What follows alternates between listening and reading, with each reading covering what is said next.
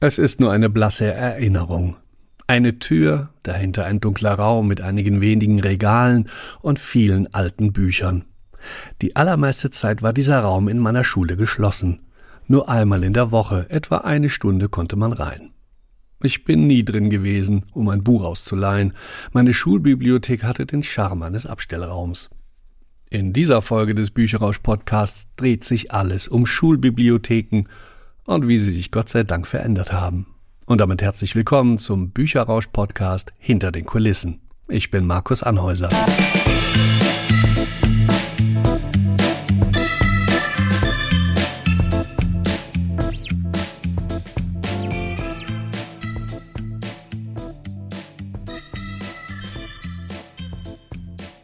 Natürlich gibt es auch heute noch solche dunklen, einsamen Räume, die als Schulbibliotheken herhalten müssen. Doch es gibt seit vielen Jahren Bestrebungen, das zu ändern. Bei den städtischen Bibliotheken in Dresden gibt es eigens ein Team von Mitarbeiterinnen und Mitarbeitern, die sich diesem Feld widmen. Ich treffe zwei von ihnen in der Zentralbibliothek in Dresden, denn von hier aus betreuen sie derzeit rund 40 Schulen, von der Grundschule bis zum Gymnasium und darüber hinaus. Warum Schulbibliotheken auch heute noch an vielen Orten trotzdem ein Schattendasein fristen, erklärt mir Lisa Schlegel, die seit 2017 als Bibliothekarin im Sachgebiet kulturelle Bildung und Integration hier arbeitet. Das Problem ist bei Schulbibliotheken, dass es da keine richtige gesetzliche und finanzielle Grundlage gibt in Deutschland und dass da eben keiner so richtig zuständig ist und dass meistens die Schulbibliotheken, die schon existieren, auf Bestreben der Schulgemeinschaft, der Eltern entstanden sind aber eben auch nie so wie wir das nach den Standards von Bibliotheken her kennen, geführt werden. Also meistens gibt es da keinen festen finanziellen Etat, um die Bestände eben und Bücher zu kaufen, kein richtiges Personal. Meistens machen das irgendwelche Eltern oder GTA-Kräfte oder eben Ehrenamtliche, mit denen ja wir dann auch arbeiten es ist halt kein richtiger Bestandsaufbau, wie wir den eben kennen. Also gibt's halt meistens eher so alte Bücher aus Schenkungen und auch nicht so richtig planvoller Bestandsaufbau. Das ist eben nicht so, wie wir wie Schulbibliotheken sein sollten. Genau das wollte man in Dresden ändern. 2017 beschloss der Stadtrat, sich dem Problem anzunehmen und die Schulbibliotheken aus ihrem Schattendasein herauszuführen. Und wer wäre besser geeignet als die Profis der städtischen Bibliotheken? Sie wurden beauftragt, nach und nach jede Schule der Stadt, sofern sie Interesse hat, beim Aufbau und Betrieb einer zeitgemäßen Schulbibliothek zu unterstützen. Was zeitgemäß für eine solche Bibliothek heute bedeutet, erklärt mir Lars Weber vom Team der städtischen Bibliotheken. Er weiß ganz genau, unter welchen Bedingungen Schulbibliotheken betrieben werden, denn er hat jahrelang selbst in solchen gearbeitet. Es geht um so viel mehr, als in der Mittagspause mal ein paar Bücher zur Verfügung zu stellen. Schulbibliothek ist für uns ein zusätzlicher Raum in der Schule, an dem sich auf der einen Seite Unterricht abspielen soll. Das soll ein zentraler Lernort sein, zu dem die Lehrer mit der ganzen Klasse kommen, um vielleicht Unterrichtsfächer zu bedienen, wo es auch um Recherche geht, um Recherche in Büchern, aber auch Recherche im Internet weil die moderne Schulbibliothek ist nicht wie die klassische Bibliothek nur mit Büchern ausgerüstet, sondern mittlerweile ist das eine Mediothek, wo auch immer Internetarbeitsplätze vorrätig sein sollen. Also einmal ein zentraler Lernort und auf der anderen Seite aber auch ein Ort für die Schüler für Pausen und für nach dem Unterricht. Da kann Verschiedenes stattfinden. Auf der einen Seite gibt's vor allem die älteren Schüler in den weiterführenden Schulen, die sich auf ihre Prüfung vorbereiten, gerade bei den Abiturprüfungen äh, werden die Schulbibliotheken viel genutzt. Andererseits, um Vorträge oder Referate vorzubereiten. Die jüngeren Schüler nutzen es dagegen eher, um Hausaufgaben zu machen.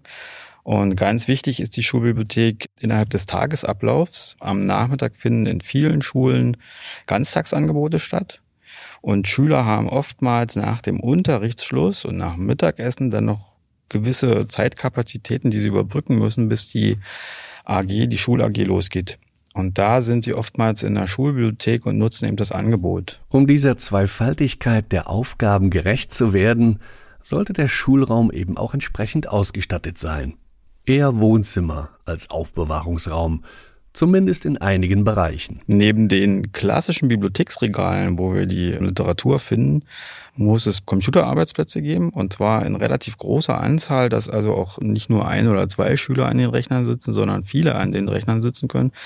Und es muss eine Wohlfühl-Oase geben. Damit meine ich, dass es ähm, durchaus Sofas, Sessel geben soll, wo Schüler einfach gerne hinkommen.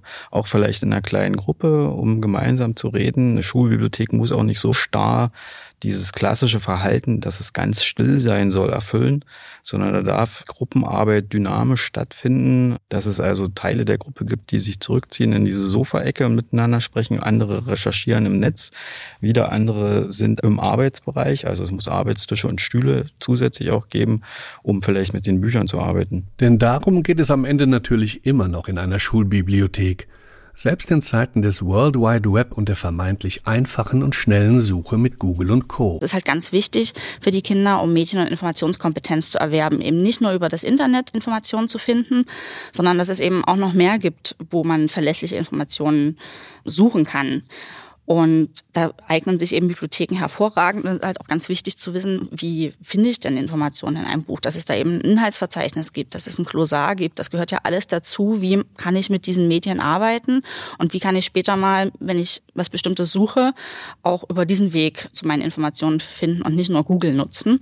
Und da muss man eben von klein auf anfangen, weil sonst ist das ja eine Kompetenz oder eine Fähigkeit, die man ja nicht lernt im Kindesalter, wenn man nicht mit Büchern in Kontakt kommt. Das ist eben auch ganz wichtig, dass es auch ein niederschwelliges Angebot ist für die Kinder, die das vielleicht vom Elternhaus nicht so kennen und Bibliotheken gar nicht erleben, dass die so in der Schule das erste Mal mit einer Bibliothek und Büchern in Kontakt kommen und das eben ganz unabhängig eben von, von der Sozialisierung. Als es 2017 losging, suchte das Schulbibliotheksteam die Schulen nicht einfach nach dem Gießkannenprinzip aus. Von Anfang an wählten Schlegel, Weber und ihr Team Schulen, die einige Vorbedingungen erfüllten und für die der Einsatz der Bibliotheksprofis besonders wichtig war. Das ist ja ein bisschen speziell, wie wir das in Dresden aufgebaut haben. In den ersten zwei Projektjahren haben wir uns auf die Grundschulen spezialisiert und auch, wie wir die Schulen ausgewählt haben.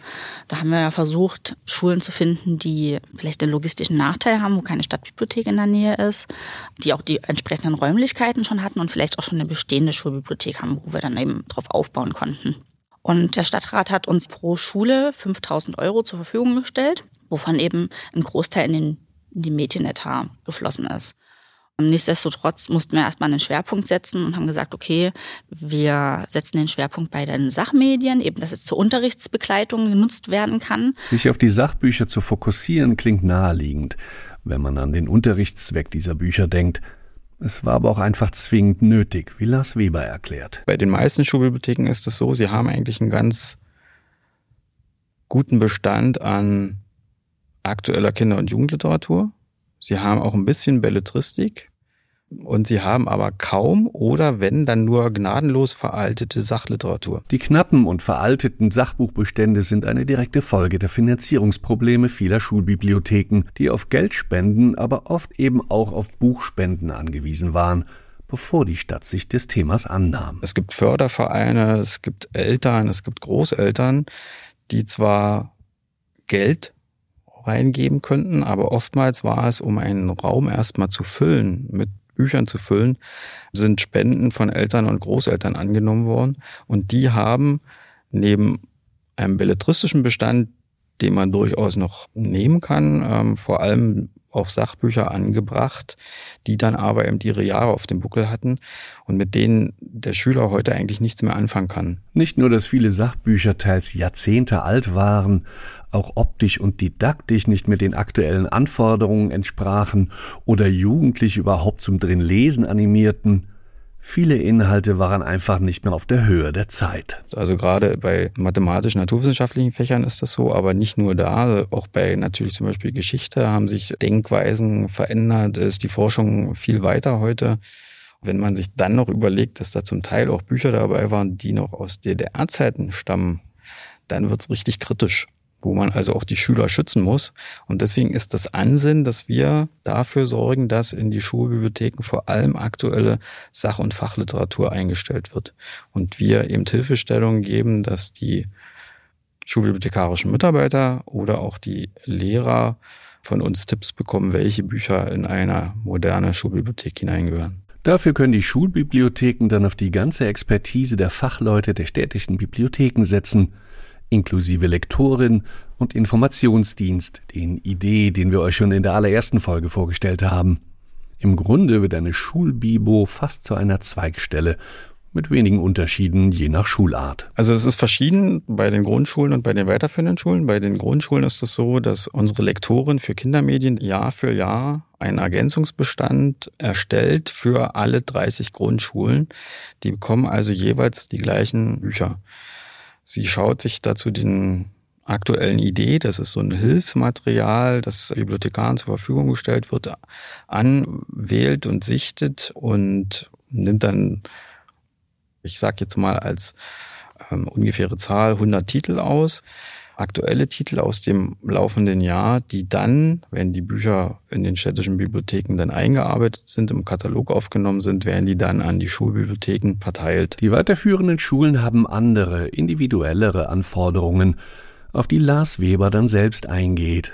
Immer mit der Schulgemeinschaft und zunächst vor allem die Lehrerschaft der jeweiligen Schule im Blick. Ich erstelle ein Medienverzeichnis. Ich schaue auch Woche für Woche in die Idee, sich da ein bisschen voraus, welche Bücher könnten für die jeweilige Schulart von Interesse sein, nehmen die in das Medienverzeichnis auf. Das ist eine Excel-Liste, die zurzeit so dreieinhalbtausend, viertausend Titel umfasst. Das sind Bücher aus den letzten fünf Jahren ungefähr.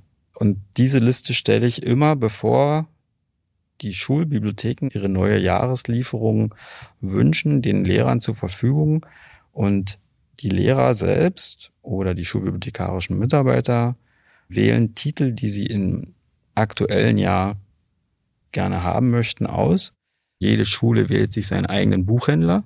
Der Buchhändler hat einen elektronischen Warenkorb und die Verantwortlichen der Schulen holen alle Lehrer ins Boot, die dafür verantwortlich sind und befüllen den Warenkorb. Der wird dann aber nicht direkt abgesendet, sondern die Lektorin der städtischen Bibliotheken schaut sich das nochmal an diesmal aber mit besonderem Blick auf die Schülerschaft. Wir wollen keine didaktischen Materialien für die Lehrer in die Schulbibliotheken bekommen, sondern wir wollen wirklich Titel, mit denen Kinder und Jugendliche etwas anfangen können. Und wenn dieser Prozess abgeschlossen ist, geben wir dann dem Buchhändler das Zeichen, jetzt kann die Bestellung ausgelöst werden. Inhaltlich stimmt's, preislich stimmt's und dann wird die Bestellung ausgelöst. In der Folge ist es dann so, dass es bei den weiterführenden Schulen der Prozess sich dann so ein bisschen unterscheidet. Es gibt einige Gymnasien, die arbeiten die Bücher selber ein und katalogisieren selbst, weil sie einen eigenen Schulbibliothekskatalog haben. Aber die Oberschulen, die Förderschulen und auch einige Gymnasien vertrauen da auf unsere Hilfe. Das heißt, die Bücher kommen zuerst nach der Bestellung zu uns. Wir arbeiten sie ein, nehmen sie in einen separaten Schulbibliothekskatalog auf und liefern sie erst nach der Einarbeitung in den Schulen aus. Für einen aktuellen und sachgerechten Bücher- und Medienbestand zu sorgen, ist indes nur der eine Teil der Aufgaben der städtischen Bibliotheken. Ein weiteres Problem können die Medienprofis aus der Dresdner Zentralbibliothek im Kulturpalast ebenfalls lösen, erklärt mir Lisa Schlegel, und ich fühle mich ein wenig an den Bücherhausdienst erinnert, den wir euch in Folge 3 vorgestellt haben. Was ja auch Teil des Projektes ist, ähm, dass wir nicht nur den Bestand ankaufen, sondern über Ehrenamt arbeiten. Das heißt, wir vermitteln ehrenamtliche Mitarbeiter an die Schulen, die dann optimalerweise zweimal in der Woche vor Ort sind und die Schulbibliothek eben betreuen, dass die Kinder erstmal überhaupt hingehen können. Und die sind natürlich dann auch ganz wichtig, den Kindern zu vermitteln, wie das funktioniert, den Kindern zu helfen, wenn sie ein bestimmtes Thema suchen, aber auch vorlesen, eben gerade den kleineren, die auch noch nicht selber lesen können, dass sie sich dann auch hinsetzen mit denen, die Bücher zusammen anschauen und auch mal eine Lesestunde abhalten und bieten ja auch Fortbildungen für unsere Ehrenamtlichen an, auch zum Thema Medienvermittlung, dass die ein paar Ideen bekommen, wie kann man denn das spielerisch noch aufbereiten, damit die Kinder eben Freude haben, auch mal ein bisschen in den Büchern zu blättern. Das alles ist eine Menge Arbeit. Lisa Schlegel und Lars Weber betreuen jeweils rund 20 Schulen in der Stadt und haben damit die Grenzen ihrer Kapazitäten erreicht.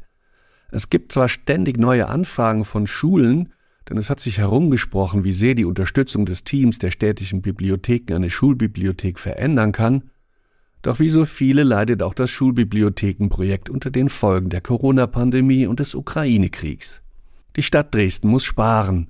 Vor allem die fest eingeplanten Personalstellen konnten bisher nicht verwirklicht werden. Aber ohne dieses zusätzliche Personal können wir keine weiteren Schulen im Projekt integrieren. Wir hoffen natürlich, dass die Möglichkeiten der Stadt sich wieder erweitern und dass auch die Stadt wieder äh, mehr Finanzen ähm, selber einnimmt, die dann natürlich auch für unser Projekt genutzt werden können. Also um zum Beispiel dann wirklich vielleicht auch die Personalstellen mit einmal mehrere eben aufzumachen, damit das Projekt wieder an Fahrt gewinnen kann. Eine der Schulen, die in den Genuss der Betreuung des Teams der städtischen Bibliotheken kommen, kann ich mir dann endlich auch vor Ort ansehen. Meine persönlichen Erinnerungen an eine solche Schulbibo waren ja eher düster, eng und ein wenig verstaubt. Ganz anders sieht es bei dem Raum aus, den ich nach meinem Gespräch mit Lisa Schlegen und Lars Weber zu sehen bekomme. Die beiden weisen mich allerdings darauf hin, dass dieser hier schon eine Art Vorzeigeschulbibliothek ist. Die Bedingungen an vielen anderen Schulen seien längst nicht so ideal wie hier. Wie der Zufall es will, ist es die Schulbibliothek am Roman-Roland-Gymnasium auf der Neustädter Seite Dresdens, gar nicht weit von der Elbe entfernt. Die Schule meiner Tochter. Die ist indes keine so intensive Nutzerin der Schulbibliothek was vielleicht damit zu tun hat, dass der Papa als Journalist auch das eine oder andere Nachschlagewerk im Wohnzimmerregal stehen hat. Ja, bitte? Hallo, hier ist Markus Anhäuser. Ich habe ein Interview mit der Frau Balsam.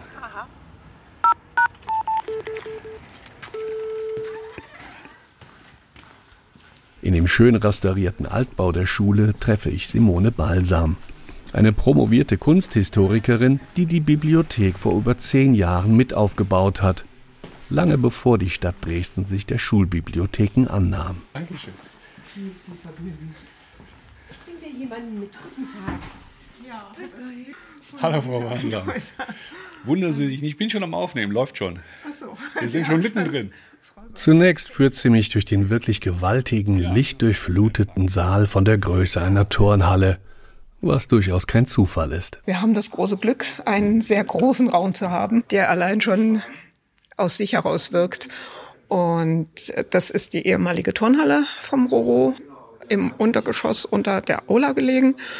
Und als das Roro halt saniert wurde und es die neue Turnhalle gab, war die Frage, was passiert mit diesem Raum? Und dann hatten die Architekten, glaube ich, die gute Idee, hier die Bibliothek reinzubauen. Im Hauptbereich finden sich die Regale, vollgepackt mit Büchern zu allen Fächern und Themengebieten fein sortiert und mit Etiketten versehen, ganz wie in der richtigen Bibliothek. Kinder- und Jugendliteratur. Dann geht's weiter zur R11. Wir orientieren uns mit unserer Systematik an den städtischen Bibliotheken, also Belletristik. Das, was man dann im weiteren Verlauf der Schulzeit auch liest. Da ist auch Schullektüre dabei, also ja, hier sind wir dann gleich bei Christa Wolf zum Beispiel oder Hermann Hesse, also wo wir auch ähm, zu einiger Schullektüre zumindest halbe Klassensätze da haben, also ein paar mehr Bücher als nur eines. Wenn meine Tochter ein Buch lesen muss für Deutsch, mhm. dann könnte sie es theoretisch auch hier ausleihen. Kann sie hier ausleihen, ja. ja. Also immer vorausgesetzt, dass nicht alle schon ausgeliehen sind. Das Klar. passiert dann auch. Ähm, wobei wir da ja auf die städtischen Bibliotheken verweisen können und also wo die auch vorhanden sind. Und dann kommen die Schulfächer. Simone Balsam führt mich durch die Regalgänge, zeigt mir die beiden Emporen mit Tischen, Stühlen und insgesamt zehn PCs und eine kleine liebevoll eingerichtete Ecke zu Ehren der bekanntesten ehemaligen Schülerin des Roro-Gymnasiums, Maria Reiche, die berühmte Erforscherin der Nazca-Linien in Peru. Selbst dafür ist Platz in diesem riesigen Saal. Und natürlich gibt es auch Sitzgelegenheiten zum entspannten Abhängen, wie den großen einladenden Sitzsack und Matratzen, um einfach mal ein bisschen zu entspannen. Frau Balsam und ihre Kolleginnen haben einen eigenen ausladenden Arbeitsbereich mit Theke und einem Computer unter der zweiten Empore. Hierhin kommt jeder, der Bücher oder andere Medien ausleihen oder zurückbringen will. Und das funktioniert schon fast so einfach und modern wie in den Zweigstellen und der Zentralbibliothek, wenn auch nicht mit einem RFID-Chip für das Entleihen und Zurückgeben an einem Automaten. Aber immerhin. Unser Etikett, was wir vergeben, das hat einen Barcode und der muss eingelesen werden. Und die Schüler bekommen, wenn sie hier an die Schule kommen, so einen kleinen Ausweis, hellblauen Ausweis, wo auch ein Barcode drauf ist, ihre Benutzernummer. Und mit dem idealerweise sollten sie herkommen und dann Bücher ausleihen. Häufig vergisst man den Ausweis auch, entweder in der Klasse oder zu Hause.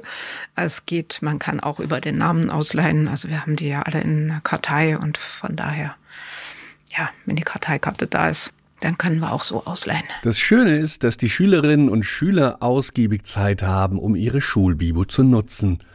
Entgegen dem Klischee ist diese hier tatsächlich jeden Tag offen und nicht nur eine Stunde nach der Mittagspause, sondern praktisch einen ganzen Schultag lang. 8 Uhr bis 16.30 Uhr, Montag bis Donnerstag und am Freitag eine Stunde verkürzt nur bis 15.30 Uhr. Das war großes Anliegen von Anfang an, dass wir gesagt haben, wir wollen die möglichst viel öffnen für Schüler, Lehrer, ähm, ja, alle. Um das zu ermöglichen, hat Simone Balsam eine Kollegin, mit der sie sich eine Stelle teilt und Unterstützung durch vier Schülerinnen, die sich einmal in der Woche am Nachmittag ein paar Euro dazu verdienen. Das Geld kommt durch freiwillige Elternbeiträge und den Förderverein der Schule zusammen. Simone Balsams Aufgaben umfassen im Prinzip die der Kolleginnen der städtischen Bibliotheken. Alle bibliothekarischen Arbeiten, die so anfallen, vom ja, Bücher aussuchen eigentlich schon eben angefangen.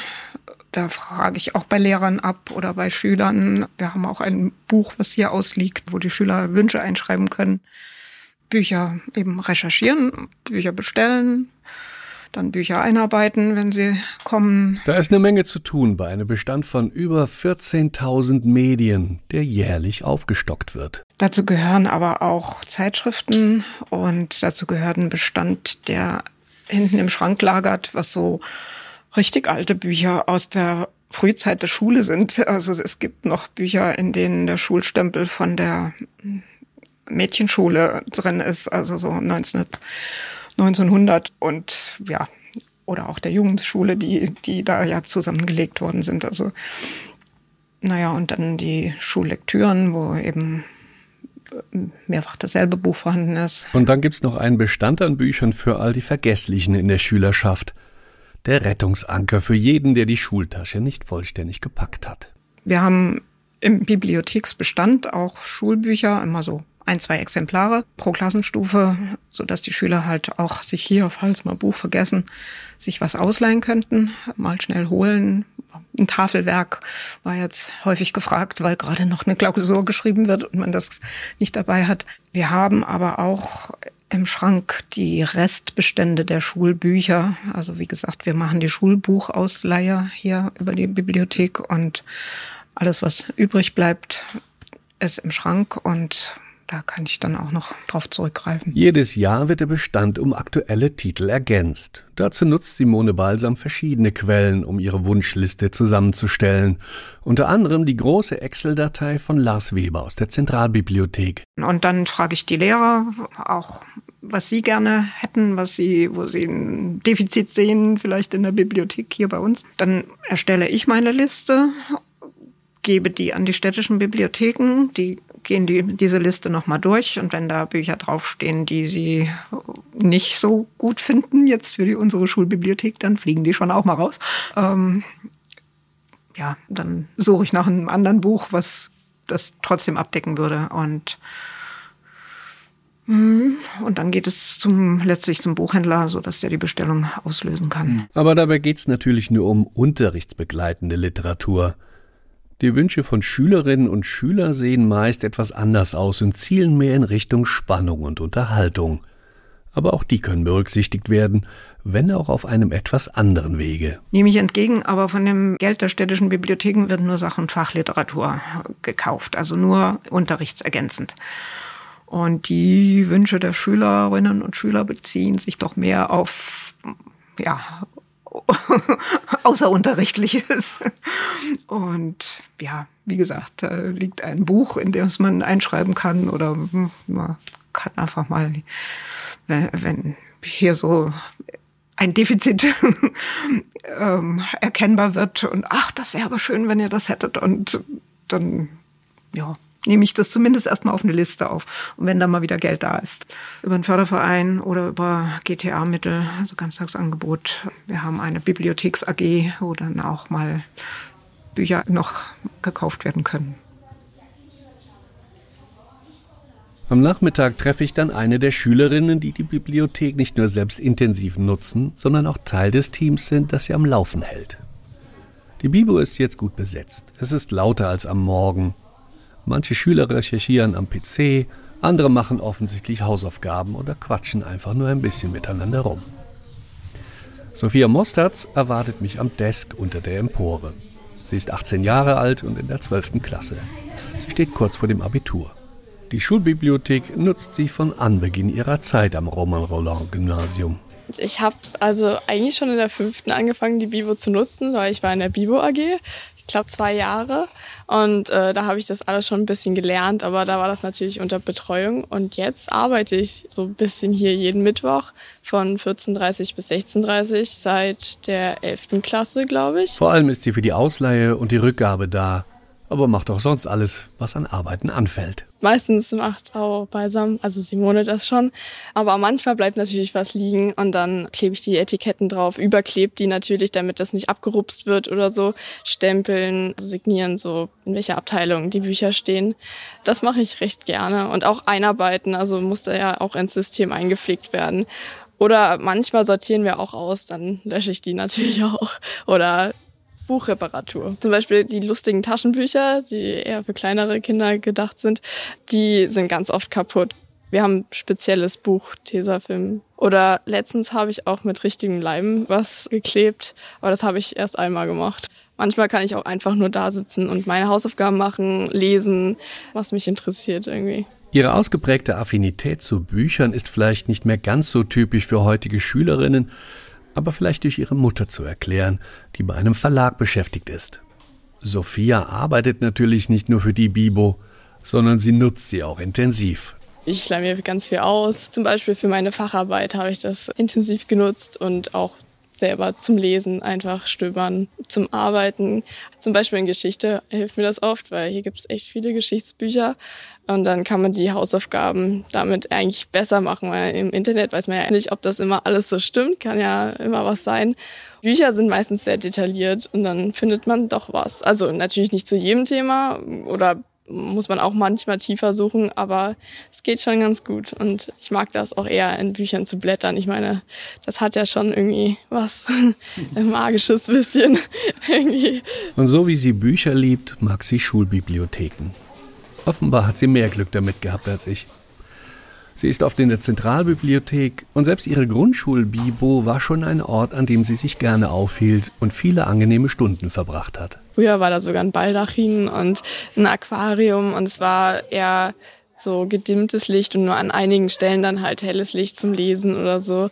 Und es war sehr, sehr entspannt. Den Raum habe ich sehr gemocht. Und hier hat man ja auch die Sitzmöglichkeiten, auch wie den Sitzsack. Also das ist ja wirklich Gemütlichkeit pur. Gemütlichkeit pur. Das hätte ich auch nicht gedacht, dass ich eine solche Beschreibung mal im Zusammenhang mit einer Schulbibliothek zu hören bekomme. Da kann man nur hoffen, dass bald alle Schulen in Dresden in den Genuss der Betreuung durch die städtischen Bibliotheken kommen.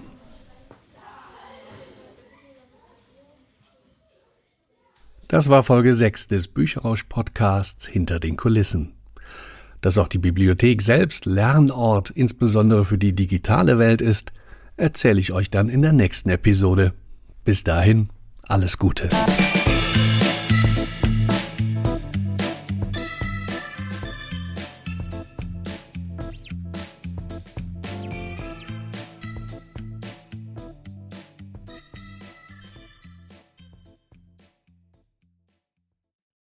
Der Bücherrausch-Podcast ist eine Produktion von Markus Anhäuser. Der Titelsong Please Listen Carefully ist von Jazar mit freundlicher Unterstützung der städtischen Bibliotheken Dresden.